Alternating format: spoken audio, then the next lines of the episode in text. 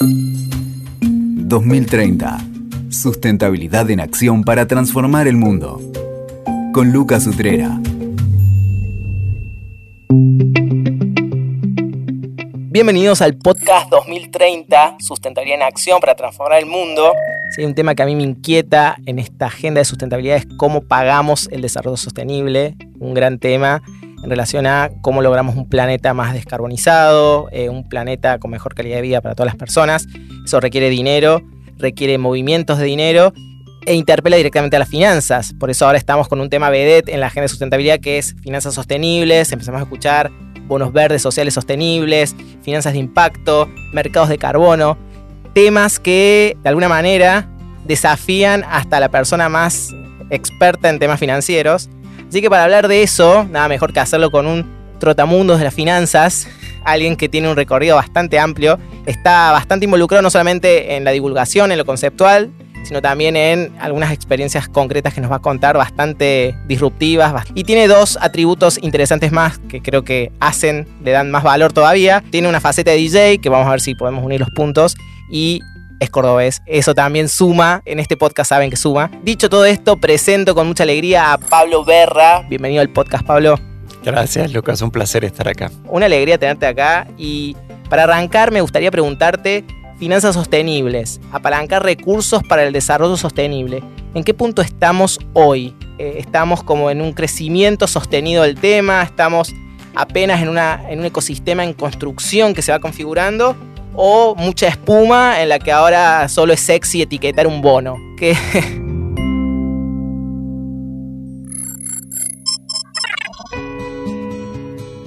en realidad lo que sucede es una, un poco la mezcla de las dos cosas, ¿no? Eh, un poco por, por, demanda de mercado, tanto por demanda de los inversores como por demanda de los consumidores. Hoy tenés un boom de todo lo que se llame sostenible en todos los sentidos, no solamente en las finanzas. Pero tenés a Larry Fink, por ejemplo, el CEO del mayor fondo de inversión del mundo, BlackRock, hablando de sostenibilidad.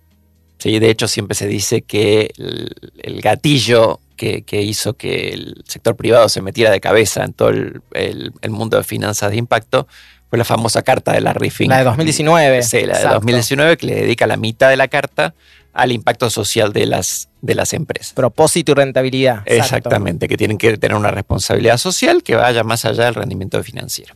Ahora bien, Larry Fink y todos sus inversores claramente quieren seguir ganando plata. ¿sí? Eh, es claro que eh, tenemos un problema serio en el mundo, si podemos hablar en mayor detalle sobre cuáles son los problemas serios que tenemos en el mundo, que son muchos, y si se ha comenzado a desmitificar finalmente el concepto de que haciendo inversiones, ¿sí? con un lente de impacto, ¿sí? con un lente de eh, mejora de los objetivos de desarrollo sostenible, ¿sí? ya sea cambio climático, ya sea inclusión financiera, ya sea pobreza, ya sea hambre, ya sea acceso a agua, se puede conseguir rendimiento financiero en conjunto con impacto. Así que las dos cosas no son mutuamente excluyentes. Por lo cual, hoy tenés desde los últimos, no sé, tres o cuatro años un crecimiento exponencial apalancado en gran medida por eh, las multilaterales, pero también en un porcentaje realmente importante por el sector privado. Tenés fondos, por ejemplo, como, como KKR. No sé si algunos habrán leído Barbarians at the Gate y la famosa historia de los LBOs y los dos fondos hiperagresivos que apalancaban las inversiones con un fondo de impacto hoy en día. ¿Sí?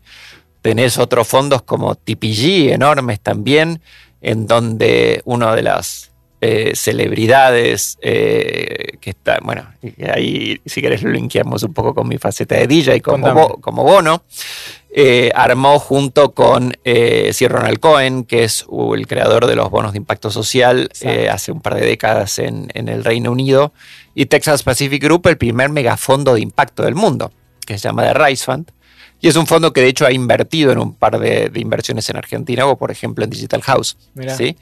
Así que eh, en ese sentido, sí, tenés una explosión de la finanzas de impacto creciendo sosteniblemente en los últimos tres años, pero bueno, como todo, Cuando un negocio crece mucho, hay mucha gente que toma ventaja y no lo hace de una manera tan seria. ¿no? Está interesante, sí, empezamos a ver esas cosas. Hay entonces una mirada pragmática, es negocio invertir en sustentabilidad y también de alguna manera algo que lo vemos en la gestión sustentable de una empresa, ayuda también a tu reputación como inversor también, que diga estoy contribuyendo a esto y no a esta otra.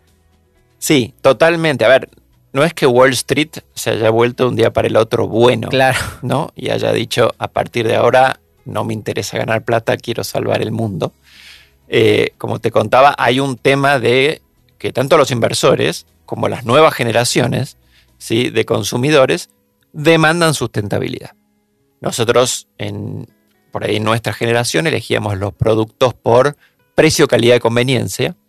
Hoy, si le preguntas a la generación Z eh, o le preguntas a los, a los millennials, te van a preguntar quién trabaja en la planta, qué condiciones de trabajo hay, cuántas mujeres hay en empleadas y muchas veces toman decisiones por ese lado también. Eh, de hecho, en Deloitte hacíamos una encuesta sobre qué le preocupaba más a la generación Z y a los, y a los millennials.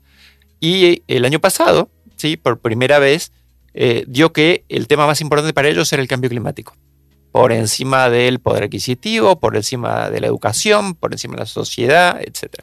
Y eso hace que el mundo financiero responda, ¿sí? que, tenga, que tenga que responder con instrumentos dedicados a eso. A ver, y es fundamental que esto se haga de una forma seria, de una forma medible, de una forma cuantificable, de una forma transparente, porque si no caemos en una palabra que también está de moda, que es el famoso greenwashing o lavado verde. Exacto en donde básicamente decís que estás haciendo un montón por el planeta y es puro marketing. Exacto. Hoy lo que no se mide, lo que no se cuantifica y lo que no se puede reportar y auditar por un tercero, no sirve. ¿sí?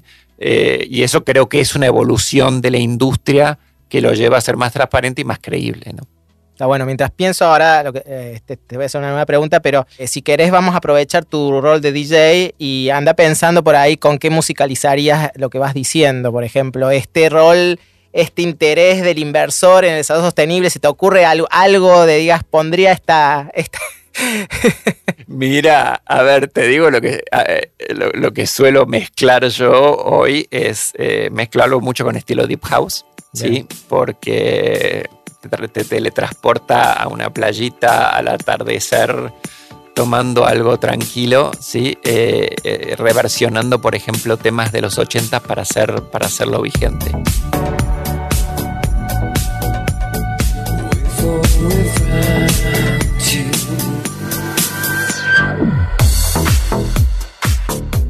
Y quizás el paralelismo ahí es que la sostenibilidad no es algo nuevo, o sea, las multilaterales vienen haciendo esto desde hace 50 años, sino que se ha ido reinventando y reversionando y actualizando a las dinámicas actuales de mercado. Bueno, yo hago eso, yo hago lo mismo con la música. ¿sí? Me gusta la música de los 80, pero creo que hoy los temas eh, de los 80 y los 90 les falta base o le falta punch para sonar corrientes. Entonces muchos de los mixes que hago están asociados con eso.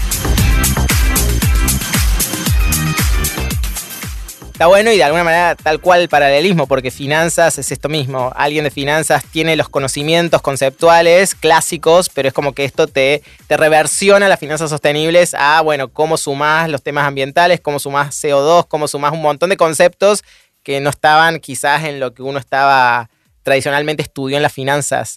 Sí, y, en esto yo quiero desmitificar un poco el tema de que, lo que los que trabajamos en, sostenibilidad o en finanzas sostenibles somos gurúes o somos rocket scientists o somos estos tipos que, que tenemos la receta de la galleta y no la queremos compartir con nadie.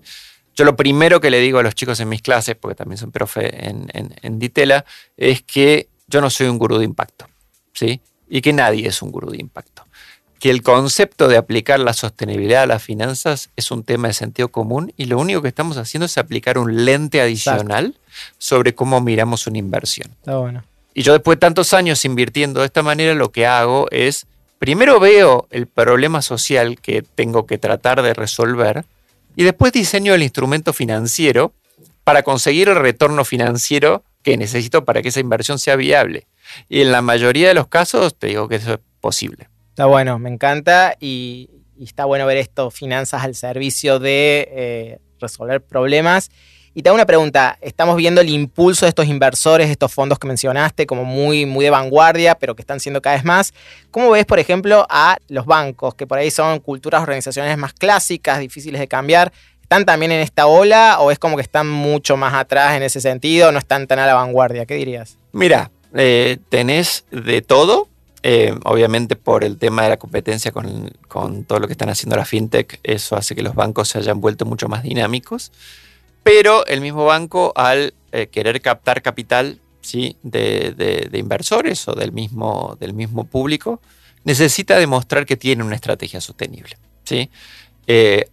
inclusive hoy los bancos están pensando y, han anunciado en algunos casos, por ejemplo, Colombia eh, fue el primer banco de América Latina en anunciar que va a ser una estrategia de descarbonización del portafolio, ¿sí? que va a sacar de su portafolio de préstamos a, aquellas, a las empresas más contaminantes, o que por ahí no le va a prestar más al sector de petróleo y gas. ¿sí?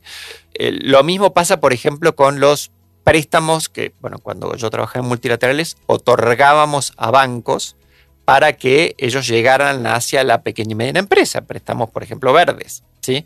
Entonces ahí tenés préstamos cuyo objetivo tienen que ser la mitigación del cambio climático. Y ahí no puede quedar solamente en el nombre, tiene que haber una auditoría, tiene que haber una revisión y se tienen que conseguir los objetivos de mitigación del cambio climático, los cuales se, se proponían. Por lo cual, Mira, te cuento, el primer préstamo que, verde que nosotros hicimos allá por el 2015 en IFC fue con un banco eh, brasileño y fue muy difícil de colocar. Hoy te lo sacan de las manos. Sí. ¿sí? sí, em, pero hay un tema y, hay algo que a veces los banqueros de inversión confunden un poco a, a los clientes en ese sentido. Como hay tanta demanda de bonos verdes, claro. se inventó un concepto que es el greenium, que es la tasa de descuento que te da un bono verde versus un, bono tradicional. Entonces, hoy, vos si vas al mercado, colocas un bono verde probablemente una tasa más baja que un bono tradicional. Y es el pitch que muchos bancos de inversión te hacen para que vos salgas y coloques un bono verde. El problema surge que después vos tenés que usar esos recursos de un bono verde para invertirlos en proyectos verdes. Eh, ¿Sí? Y si no conseguís esos proyectos verdes, en muchos países se produce un evento de default. Entonces, para mí, y eso lo discuto, yo soy, parte de la culpa también es mía y asumo, porque yo fui banquero de inversión y entiendo la motivación, pero el objetivo tiene que ser, cuando uno emite un bono verde, es realmente invertir en proyectos que te den retornos y que mitiguen el cambio climático. No podemos tomar decisiones por cuestiones de tasa, porque si no muchas veces te encuentras con recursos que no sabes en dónde poner. Totalmente. De hecho, ahora uno ve en esto que te preguntaba al principio, esto de ser sexy, etiquetar un bono, es como que también de repente todo el mundo, che, ¿puedo etiquetar esto? ¿Puedo? Quiero hacer unas inversiones, quiero etiquetar. Y voy a decir, bueno, pará, o sea, pará, fíjate quién sos, cómo estás, cómo estás en materia de sustentabilidad como organización y, cómo se inserta esta inversión que estarías pensando y muchas veces decís, no, no, no das. Mira, hoy colocar un bono en el mercado etiquetado es lo más fácil por un tema de demanda. Eh, lo más difícil es, como le, explico a todos, le explicaba a todos mis clientes cuando, cuando trabajan en consultoría, es conseguir el portafolio de proyectos para ser coherente con lo que pusiste en el prospecto que le ibas a vender a tus inversores. Exacto. ¿sí? Totalmente. Y, yo siempre cito un ejemplo, si me permitís. Hay un ejemplo eh, bastante famoso histórico de un, eh, un condado alemán que emite un bono verde, ¿sí? Eh, muy grande, un billón de dólares. Y tres años después se realiza una auditoría. Y en esa auditoría se encuentra que se había invertido en un ferrocarril eléctrico. Hasta ahí todo bien no, matriz no convencional de recursos, recursos renovables, ferrocarril eléctrico. ¿Pero qué transportaba ese ferrocarril mm. eléctrico? Carbón. Y entonces, ¿qué pasó con eso? Bueno, se produjo un evento de, un, evento de default.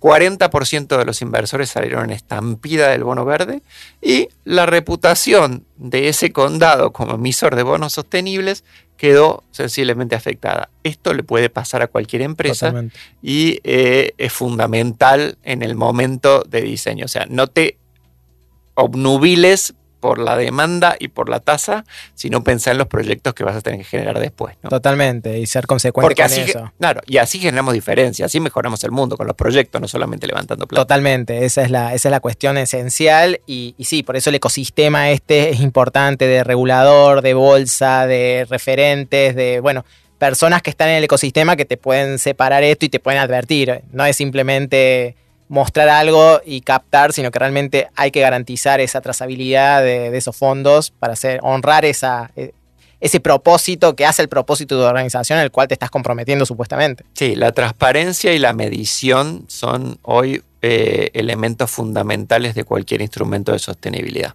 Uno de los grandes problemas que tenés en la industria de la sostenibilidad es que tenías o tenés, mejor dicho, alrededor de 180 taxonomías para Exacto. medir impacto. Sí.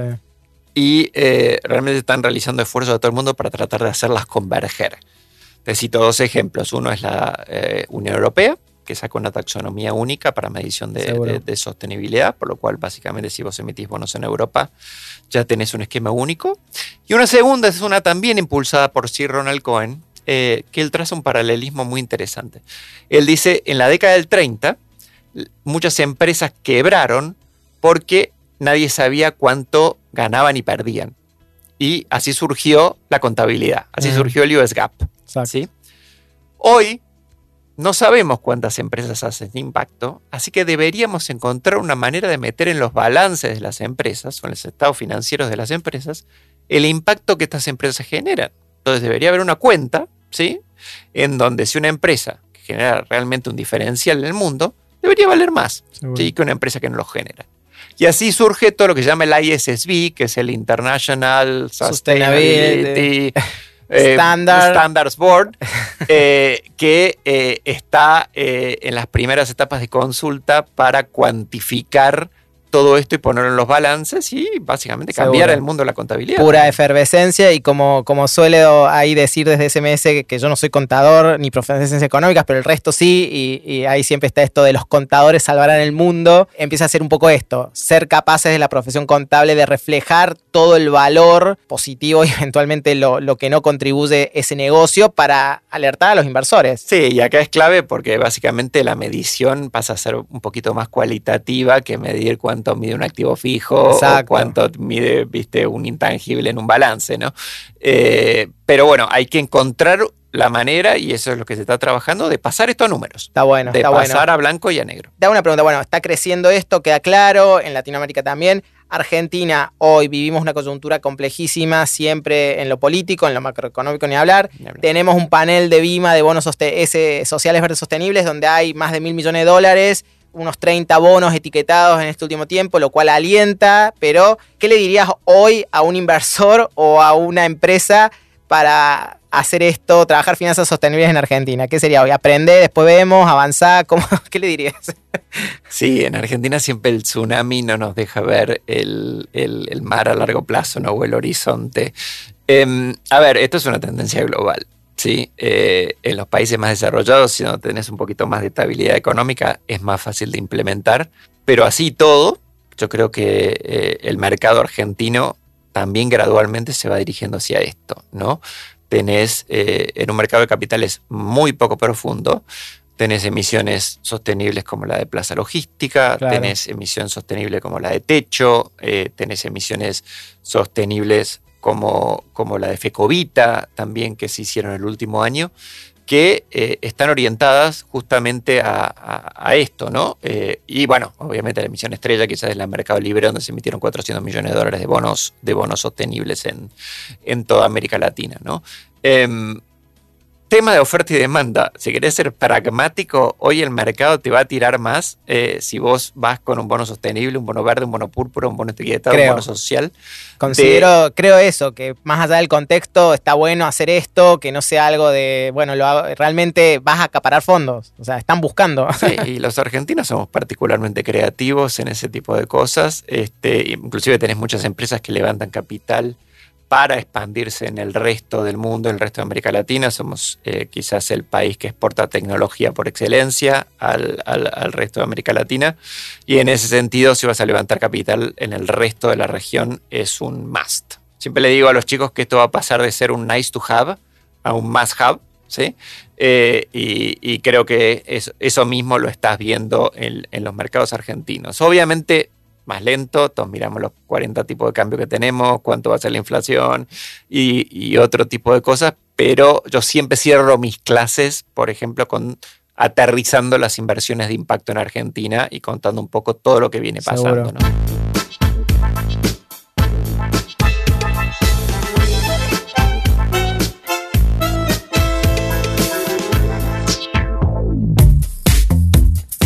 Acá vuelvo a tu faceta DJ, reversionarías un tango tipo Argentina, somos nostalgia da pena o, te animás a otra cosa? no, no, yo soy un optimista por naturaleza. Este, y ya hay gente que ha reversionado tangos muy bien, tipo el Gotham Project o Bajo Fondo, pero... Eh, ¿Qué haría DJ Berra? Este, sí, sí, como te digo, soy un optimista por naturaleza. El, el, tango tiene mucha cultura nuestra, mi abuelo me la inculcó mucho desde chiquito. De hecho, yo una de las cosas frustradas que tengo siempre es tocar un instrumento y le prometí a mi abuelo que iba a aprender a tocar el bandoneón en, cuando, antes que él se muriera y probé y traté, justo empecé con el instrumento más difícil que hay, eh, pero probé y traté y tengo un bandoneón divino de la, de la década del 20 con el cual sé tocar dos tangos. Este, pero eh, el tema de, reversionar el, tango es, es, una buena idea, pero con una letra un poco más optimista. Bien, me gusta, me gusta volviendo a los bonos SBS, bueno, bonos verdes sociales sostenibles en función a dónde van los fondos, pero aparece una categoría que a algunos les sorprende, estos bonos ligados a metas de sostenibilidad, que es como si quiere otra versión más de estos bonos que quiere decir que yo empresa, por ejemplo, me comprometo a ciertas metas de sostenibilidad, por ejemplo, reducción de emisiones, X por ciento, lo que sea. Si yo no cumplo, voy a pagar más. ¿Cómo sería eso? Como para que, claro, el inversor quiere que te equivoque, que no te salga para cobrar más. ¿Cómo sería esa dinámica? Sí, bueno, un ejemplo típico de esto son los bonos de impacto social o los famosos contratos de pago por resultados. ¿Sí? Eh, que también los inventó, como te contaba, si Ronald Cohen hace, hace, hace dos décadas en Acá tuve, tuve el honor de evaluar el primer bis de Argentina con, eh, todo el equipo de... El que hizo la Ciudad de Buenos Aires. Exacto, eh, fuimos los evaluadores. Bueno, ahí entonces conoces bien cómo, cómo funciona este esquema. Básicamente, vos lo que te comprometes es a ciertas metas, en este caso que entiendo que era la generación de empleo, el que nosotros hicimos otros en, en Colombia, uno con economía circular también en Ecuador, cuando trabajó en Deloitte. Eh, y básicamente lo que se busca es transferir el riesgo del sector público al sector privado, ¿sí? Entonces, para darle transparencia, para sacarle todo el aura de corrupción y que el problema social lo resuelva el sector privado. Obviamente, como vos cumpliste ese rol, se tiene un tercero, que es un verificador, y es un, alguien que se fija si los objetivos se alcanzaron o no. Y técnicamente, si vos no alcanzás los objetivos, el inversor no cobra. Exacto. ¿sí? O el inversor cobra una prorrata menor de lo que debería cobrar. Tengo para escribir un libro sobre todos esos cuatro años del BIS. sí, a ver, la realidad este, es que los contratos de pago de resultados deberían estructurarse lo suficientemente bien y por eso requieren un tiempo de estructuración bastante más largo que los, que los quizás más tradicionales para que los resultados sean asequibles ¿no? y que se cumplan y que no tengas un tema de, incumplimiento de resultados por, por mal diseño del programa, pero justamente es para estás alineando impacto con retorno. Y otro concepto que aparece mucho es finanzas de impacto, de hecho lo mencionaste. Finanzas sostenibles, me atrevo a decir que es como de qué manera los inversores, la banca convencional incorpora la, mirada de sustentabilidad. Finanzas de impacto es un eufemismo sexy de decir filantropía, porque ahora de repente todo el mundo dejó de donar y hace finanzas de inversión de impacto podemos distinguir eso porque creo que la filantropía sigue existiendo y algunas cosas yo veo y digo, esto es una donación común y corriente, está bien, llamala si querés inversión de impacto, pero ¿qué sería la inversión de impacto en ese sentido? Sí, a ver, eh, yo siempre digo en las clases, las inversiones de impacto no son un tipo de, de, activo, ¿no? Es una forma de mirar las inversiones y cómo agregarle un lente adicional. Y vos tenés todo el universo de inversiones que vienen desde la inversión tradicional, que busca solamente retorno financiero, ¿sí? Hasta en la otra punta tenés a la filantropía, ¿sí? Que lo único que busca es un retorno social, ¿sí? o ambiental o económico, y que ambas dos siguen existiendo hoy en día. Y está bien que sigan existiendo, está bien que hay muchos proyectos que eh, realmente tienen un impacto social enorme y que no se podrían realizar si yo les buscara un retorno financiero que eh, esté correlacionado con el riesgo que yo corro. Eh, lo que hace la inversión de impacto es estar en la intersección de los dos. ¿sí? Por muchos años se creyó que yo no podía conseguir mejorar el mundo sin ganar plata. Tenía que hacer o una cosa o la otra. Tenía la empresa y la fundación empresaria. Exactamente, tenía que hacer una cosa con la fundación y otra cosa con la empresa. Repito, las multilaterales vienen comprobándote desde hace 50 años que esto es, esto es viable. Por ejemplo, yo trabajé muchos años en, en IFC. IFC es una, una, entidad for profit, ¿sí? con objetivo de, de, ganar plata, no subsidia tasas. El brazo financiero del Banco Mundial. Exactamente, el brazo financiero del Banco Mundial, lo mismo con el brazo financiero del, del BID y no compromete, ¿sí? ambas instituciones no comprometen retorno financiero por impacto en el desarrollo. Vos tenés una matriz, ¿sí? que básicamente pone las cosas en una en un eje, otra en el otro, y se tienen que cumplir las, se tienen que cumplir las dos cosas. Y tengo muchísimos casos, ¿sí? después de haber hecho más de, de, 50 inversiones eh, con este doble o triple impacto con este tipo de lente, en donde conseguís retornos financieros correlacionados con el riesgo, pero además impactas a la sociedad de una forma, como te digo, medible, cuantificable, transparente y trazable, que eso es fundamental. Tenés casos donde tenés como márgenes, si se quiere, donde quizás en, algún caso el inversor de impacto está dispuesto quizás a no ganar la tasa lo mayor posible, no digo a perder, tiene mayor aversión al riesgo o mayor aceptación de que no te vaya bien eventualmente porque estás apostando a un cambio social y otros donde quizás es mucho más como equiparable a otro instrumento de mercado. Es todo un tema de riesgo y retorno, como mm. te digo. A ver, si yo invierto en equity eh, capital, o sea, tengo que esperar un retorno más alto que si invierto en un bono. ¿sí? De deuda, yo tengo un, esquema de repagos garantizado. ¿sí? Pero no por eso tengo que sacrificar el impacto social o el impacto ambiental o el impacto en gobernanza que yo puedo generar. ¿sí? Eh, y así se lo planteamos a los clientes y así planteamos las inversiones. ¿no? Nosotros, eh, ejemplos, tengo muchos, pero por ejemplo, hicimos una inversión muy linda en, en, en, Invest hace algunos años que se llama Internet para Todos, que era llevar conectividad a las áreas eh, rurales del Perú. un joint venture en conjunto con, con Facebook, con, bueno, con Telefónica de Perú y con, con la CAF que obviamente lo que se buscó, era un instrumento de, equity, ¿sí? era obviamente llegar a las áreas rurales que estaban más necesitadas, fue prepandemia, por lo cual se probó que era esencial, ¿sí?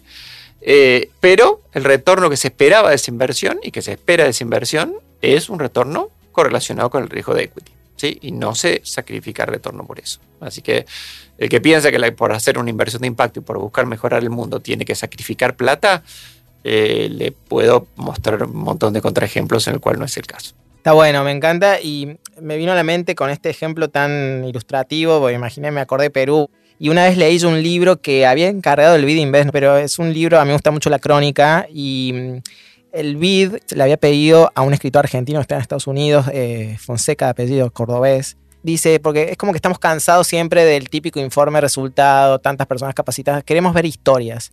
Es un libro muy bueno que se llama Hacer la América, lo estoy viendo, la tapa naranja, que son como 10 historias de, de, de este tipo de inversiones crónicas de mucha cadencia, o sea, literalmente de, literatura en términos de calidad, que te disfrutabas leer, pero además entendías el impacto palpable de estas cuestiones. Creo que eso también es más allá de la necesidad de, tener información y medir, como lo venís mostrando, también es poder mostrar estas transformaciones que no, las partes. Lo hace mucho más visible y mucho más tangible. Y yo siempre cuento, a ver, uno de los, mis proyectos más satisfactorios fue el primer proyecto que hice en mi vida como inversor de impacto, que fue en el 2004 que hicimos una inversión de 500 mil dólares convertibles a liras turcas en una escuelita eh, primaria en Ankara, en la, capital, en la capital de Turquía, que había creado un ex general del ejército, que el ejército eh, y Turquía, viste, son, son, son, instituciones muy fuertes, para darle formación de calidad a chicos que no tenían acceso a recursos. Con esos 500 mil dólares,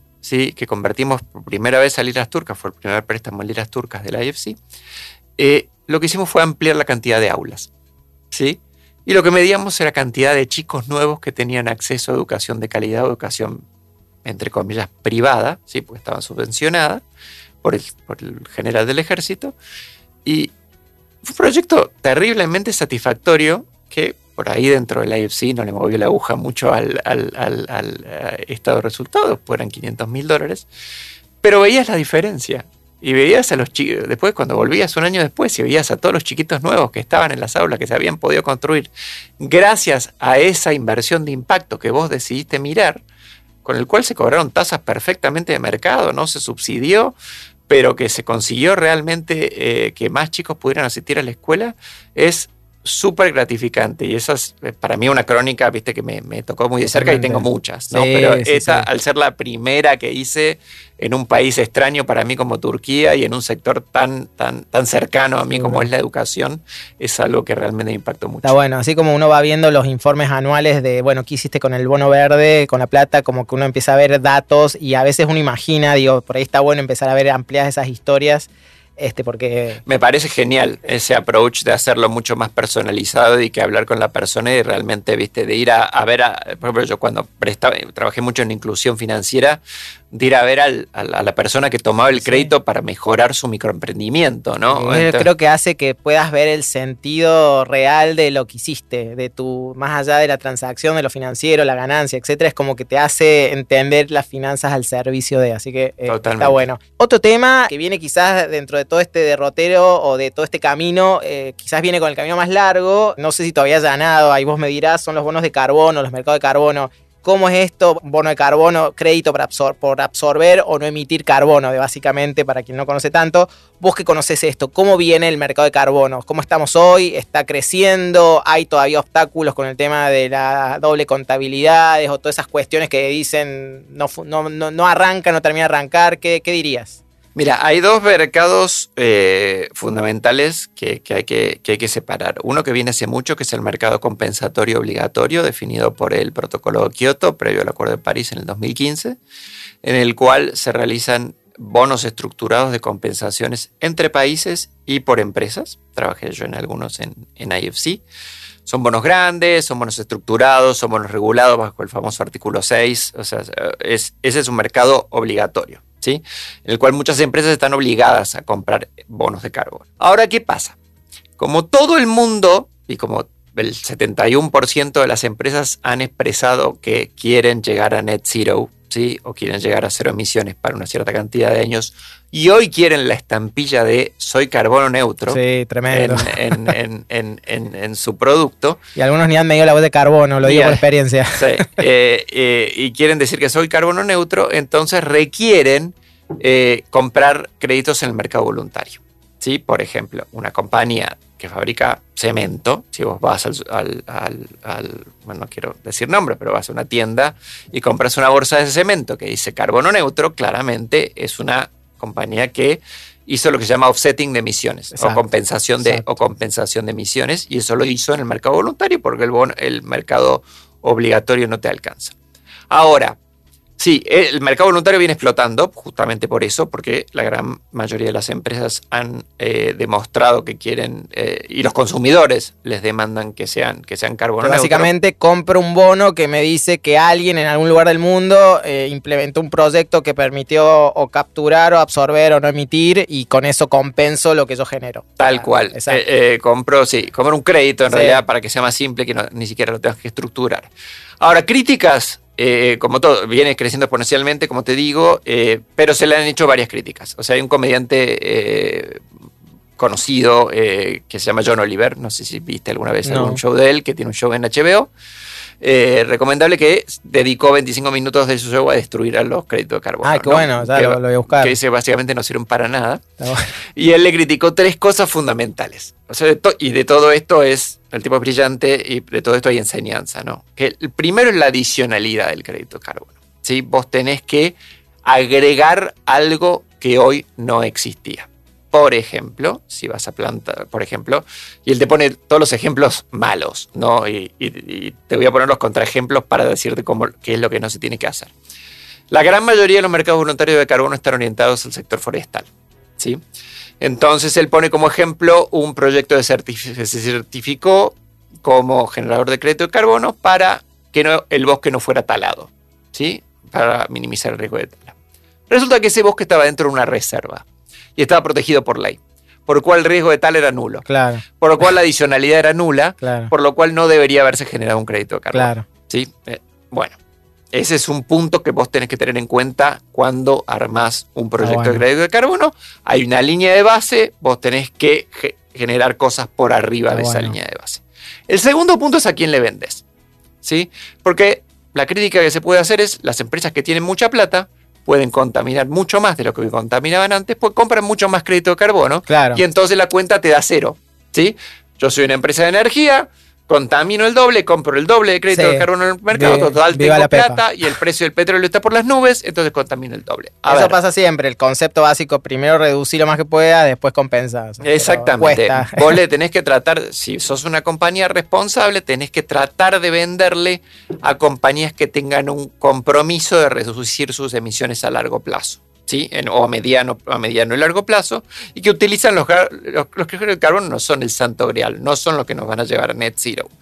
Lo que nos va a llevar a net zero es un cambio en la forma de fabricar las cosas. sí, sí. Esto nos ayuda ¿sí? a, a monetizar y a impulsar más este tipo de proyectos, pero a quién le vendes es importante.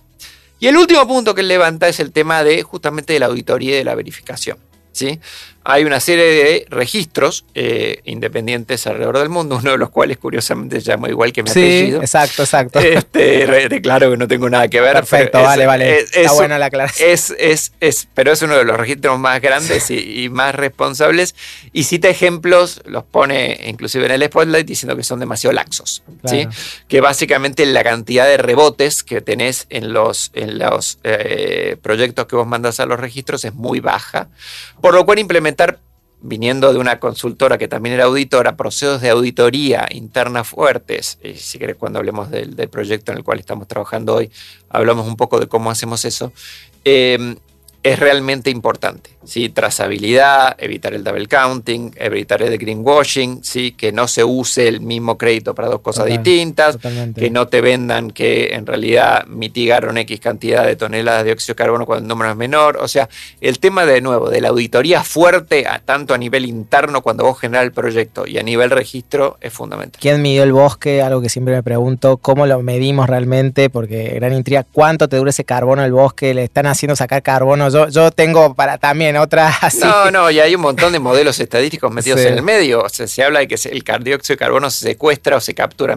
Pero secuestra no me gusta mucho, Sí. entonces uso más captura, pero no es que vas al suelo y miras la cantidad de dióxido de carbono. No, no, Son no. todos modelos estadísticos que te dicen cuánta cantidad de carbono capturó ese bosque. Exacto. Y bueno, vos sos una persona inquieta, todo este bagaje de alguna manera, ahora lo estás poniendo, estás, te, te arremangaste, no porque antes no hubieras hecho nada, pero digamos, estás ahora del lado del que está metiéndole, emprendiendo en estos temas así de vanguardia y estás ahí en un equipo que está arrancando una Climate Tech, o sea, no FinTech, sino una empresa de tecnología climática, un nuevo nicho que aparece, estás con Core Zero, que es algo, ahora lo vas a contar, pero tiene que ver con mercados de carbono, pero pensando como un, un lineal distinto que no es ni, ni bosque, forestación, ni renovable, sino que es trabajar atendiendo dos problemáticas fuertes, que es efluentes, el impacto de los efluentes y el impacto de desperdicio de alimentos en todo sentido y sobre todo en sentido climático. Contame qué es todo esto, ¿en qué andas? Sí, mira, desde hace, desde hace algunos meses eh, me crucé, bueno, hace algunos meses me crucé con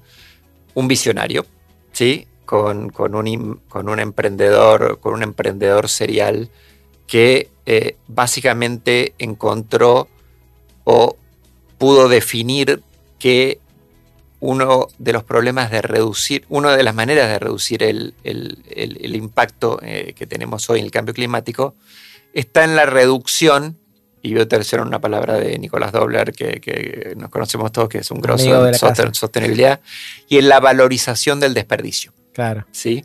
Esto empezó así. Básicamente, eh, esta persona, eh, este líder que tenemos nosotros que, en nuestra empresa, que es un misionero que se llama JP Azañedo, que es un, un peruano emprendedor serial que emprende desde los 19 años con, con mucho éxito, tiene una compañía de tratamiento de residuos, eh, la primera eh, compañía en, Perú, eh, y eh, era una persona muy hands-on, que estaba muy encima de sus operaciones, y que vio en un momento cómo se destruían en una de sus plantas 1.3 toneladas de una pastilla para la hipertensión, ¿sí? para reducir la, hipertensión, que era una pastilla que justamente él consumía. Ahí algo le hizo clic y básicamente dijo, no puede ser que estemos destruyendo este tipo de cosas, solamente se estaba destruyendo la pastilla porque tenía medio borroneado el sello de aprobación, pero era más barato destruir la pastilla que volver a cambiarla y reembasarla en cajas nuevas. ¿sí? Y ahí surge este concepto del rescate de productos y el de salvataje de productos. ¿sí? Eh, en la pandemia, eh, un equipo de gente espectacular eh, empieza a querer estas tiendas de rescate, que en su momento se, que, se llamaban Sugo, que, tienen genes peruanos, empezaron en Perú, em, y básicamente se dedicaban a realizar acuerdos con las compañías de consumo masivo, ¿sí? en donde se compraban productos que generalmente iban al vertedero, ¿sí? productos que ya, por ejemplo, estaban más cerca de la fecha de caducidad, productos que eh, ya habían pasado su momento de marketing, por ejemplo, siempre doy el ejemplo de la tita de la Copa América, la tita de la Copa América pasa a la Copa América y termina siendo incinerada. Bueno, nosotros comprábamos esos productos, ¿sí?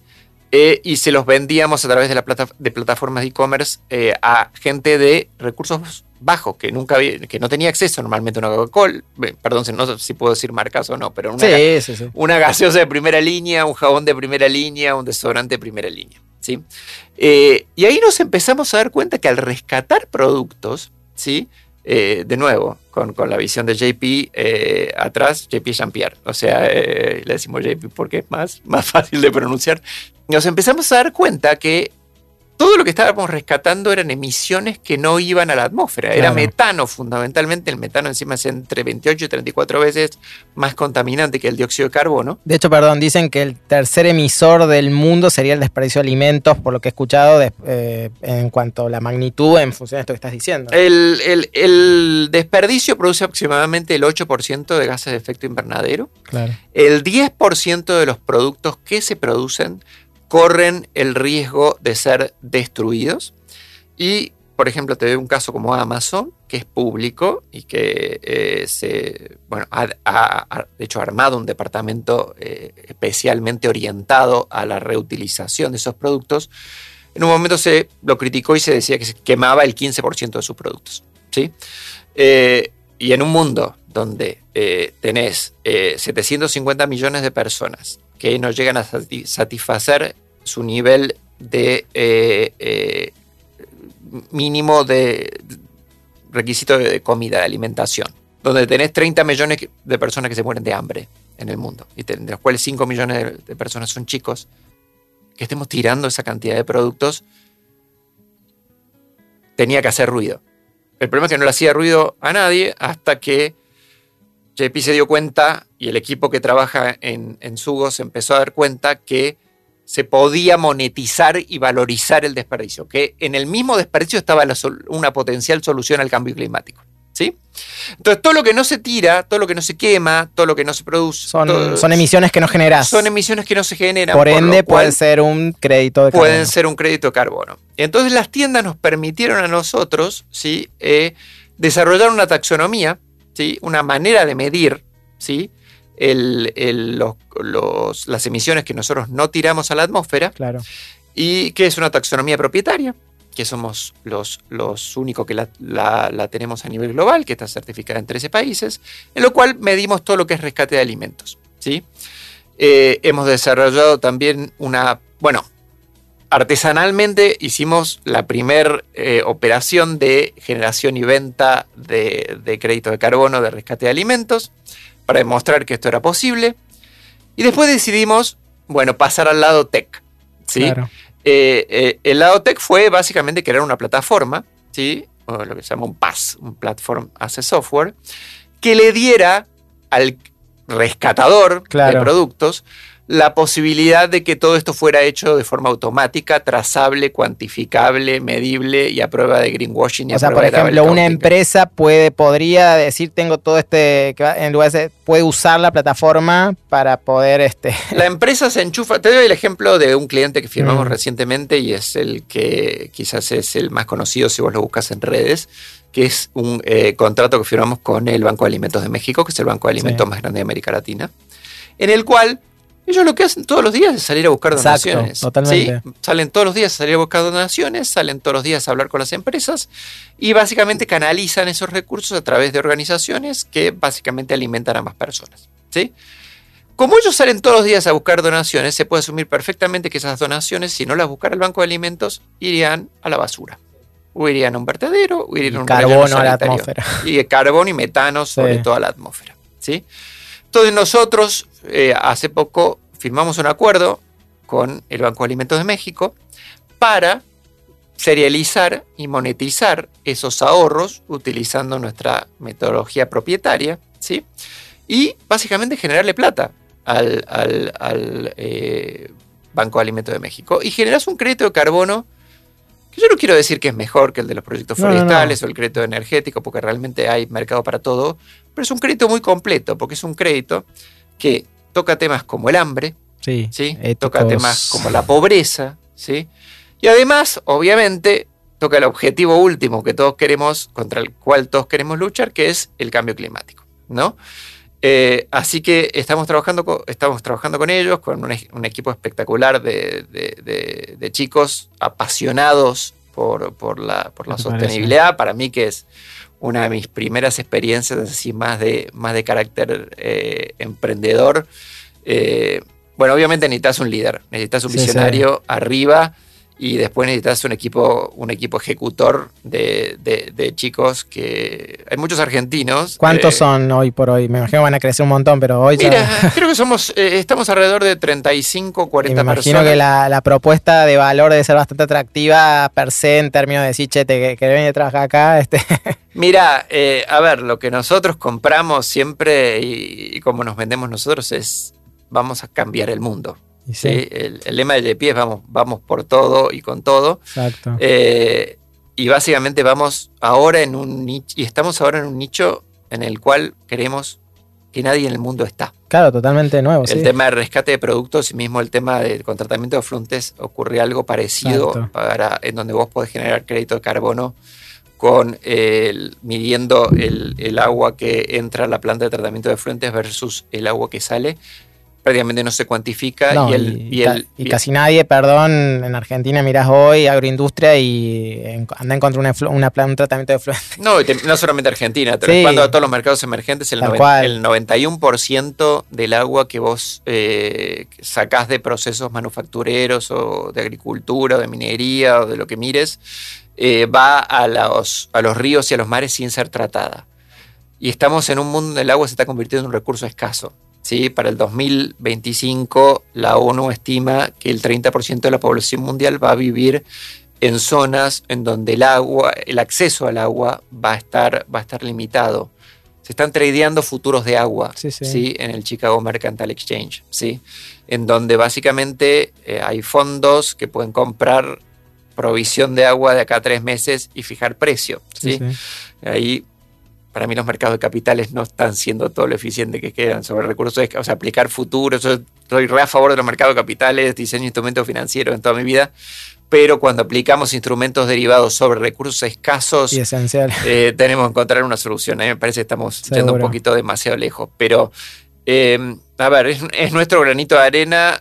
Recién, o sea, estamos, el, negocio empezó hace dos años y medio, en la plataforma en sí eh, lleva eh, viva y, trabajando con clientes desde los últimos cuatro meses eh, y, lo queremos hacer top of the line, ¿no? Viste, eh, justamente porque la transparencia, la reputación, la ética, eh, la trazabilidad, el tema de que no haya greenwashing, el tema de nuevo usamos blockchain para, para, trazar los créditos, viste, para que no, justamente no, haya double content.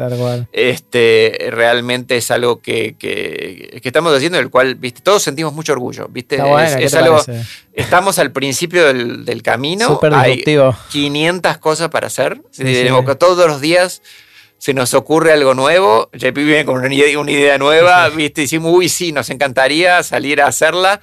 obviamente tenemos nuestras prioridades, obviamente estamos en, un modelo de captar más clientes, creemos que son problemas globales que tenés que resolver, ¿sí?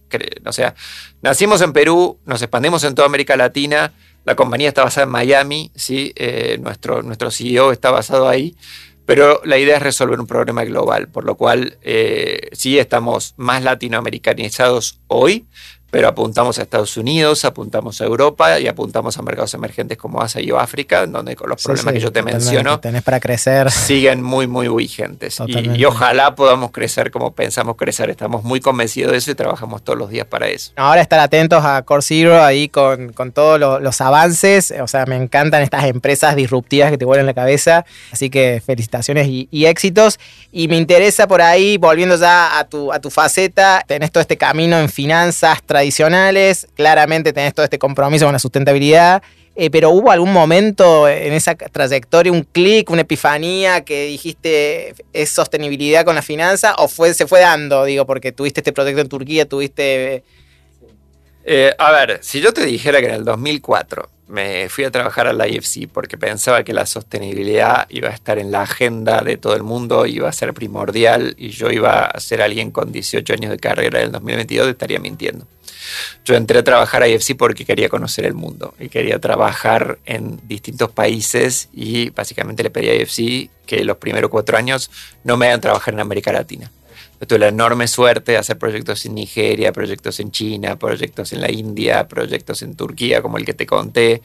Eh, bueno, eh, Europa del Este, bueno, muchos en el, resto de, de, en África también, en Ghana, en Sudáfrica, o sea, muchas cosas. Y, así se fue dando en donde el chip se me fue metiendo gradualmente, ¿no? Y se me fue implantando gradualmente y, como te contaba, empecé a mirar las inversiones primero sobre el problema social, ambiental que teníamos que resolver y después cómo diseño un instrumento financiero para que resolviendo este problema yo pueda conseguir los retornos que espero conseguir como un inversor financiero común y corriente. Y eso es lo que les trato de transmitir a mis alumnos. ¿no?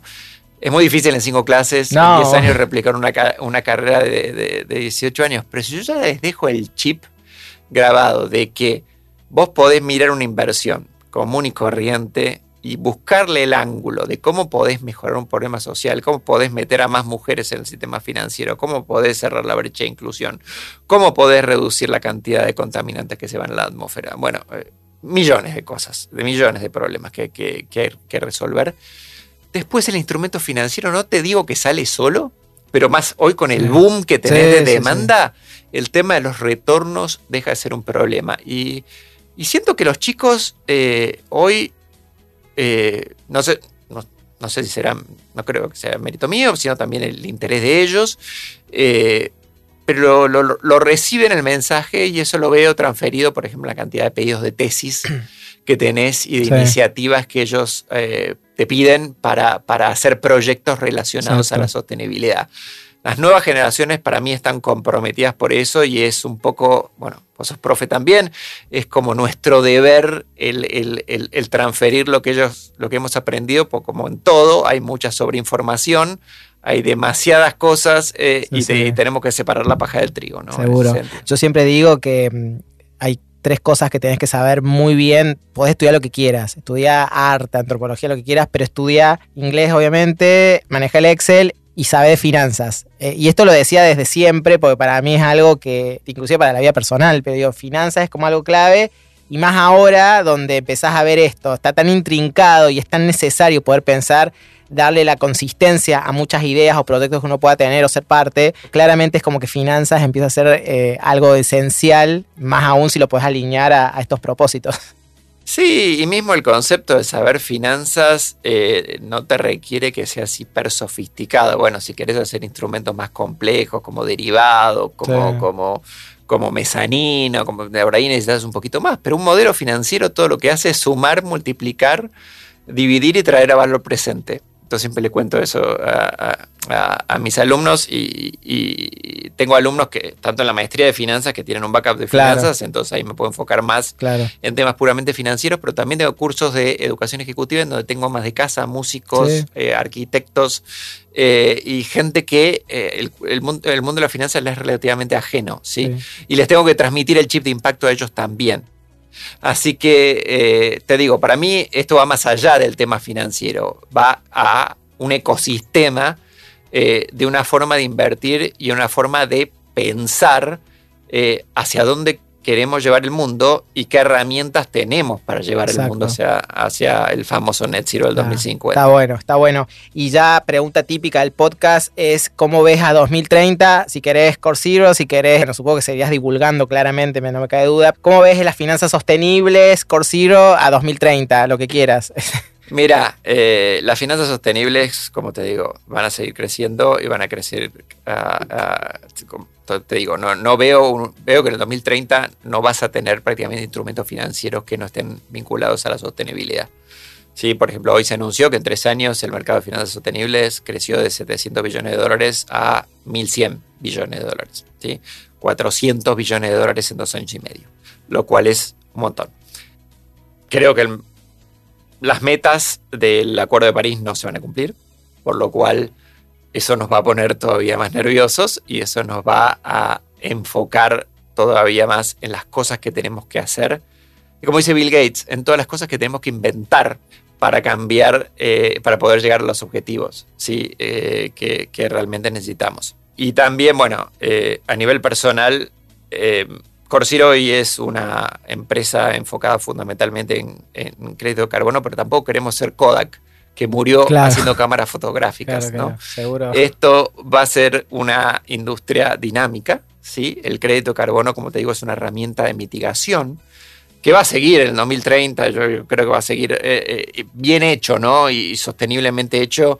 Eh, va a seguir en el 2030, estamos a ocho años, pero vamos a hacer una yo creo que una compañía básicamente de revolución sustentable alrededor de la valorización del, desperdicio. Y para eso justamente tenemos, hemos ya desde chiquitos armado un lab de, innovación para, para ver cuál es el, próximo mercado voluntario, voluntario de carbono. Y a nivel personal, sí, el tema de la divulgación eh, y el tema de, de, la interacción con las nuevas generaciones eh, es súper gratificante. Es, algo que te, vuelve en el momento, eh, es algo donde te sentís que, agregas valor y es algo que haces con pasión porque realmente crees en lo que, en donde estás. Eh, yo modifico mi materia un 30 o 40% entre cada curso que doy. para darte una idea de lo dinámica Que, es, es la, que es la industria. Así que puede ser que esté dando algo completamente distinto a lo que explico hoy. Eh, o directamente poniendo música. O directamente poniendo ¿Con qué cerrarías? ¿Qué, ¿Qué, recomendarías? ¿Qué pondrías? ¿Qué pondría para cerrar? Este, mira, eh, mi tema favorito, y es el tema que yo tengo tatuado, que también está relacionado con lo que hablábamos antes de Bono, es One, ah. de YouTube. ¿no? Ah, One dijo que eh, bueno, Bono dijo en su momento cuando él en 1989 saca Rattle que es el, último disco ochentoso de YouTube, que ellos tenían que reimaginar la música ¿sí? y reinventar el sueño y pensarlo de nuevo. ¿sí?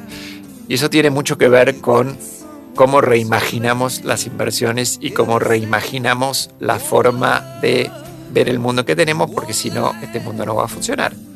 Y volvieron con el álbum para mí más revolucionario de década de los 90, que es Actum Baby, mm. ¿sí? que está lleno de hits, y que tiene un tema que conoce todo el mundo, que se llama One, y que en una parte de la letra dice, We're one, but we're not the same, so we have to carry each other.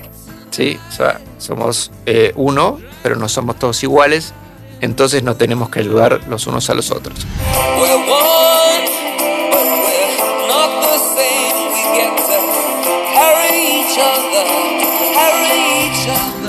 Esto no es un esfuerzo de uno.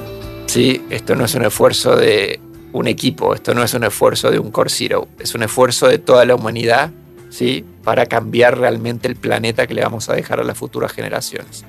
Así que yo lo cerraría con, un tema tranquilo, viste, como para despedirnos tranquilo. Si querés con una reversión con un poquito más de base, pero eh, es el tema que marca mi vida en muchos sentidos. Así que Temazo. cerraría con ello. Pablo, un placer, me encantó. DJ Berra, lo banco, eh, me Gracias. encanta. Y bueno, gracias por estado en el podcast. No, muchísimas gracias por la invitación, un placer. Escuchaste 2030. Sustentabilidad en acción para transformar el mundo. WeToker. Sumamos las partes.